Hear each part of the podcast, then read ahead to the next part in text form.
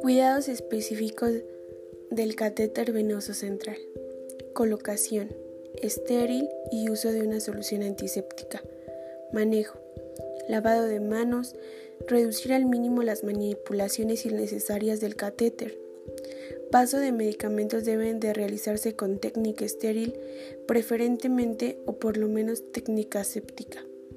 Verificar siempre la permeabilidad de cualquier catéter. Las conexiones para una nueva infusión deben manejarse con técnica estéril.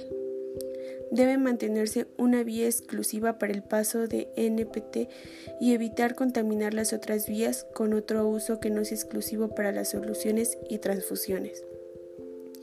La restitución periódica de equipos, líneas y conexiones disminuye la incidencia de colonización, por lo que es aconsejable cambiarse cada 72 horas. Los equipos para el paso de elementos sanguíneos deben desecharse y cambiarse después de su uso.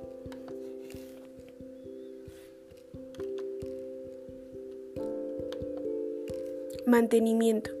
Es importante proteger la integridad de la piel, el aseo periódico del área que circunda el catéter, la curación del sitio de inserción podría realizarse no antes de 12 horas posterior a la colocación, excepto aquellos casos que exista sangrado.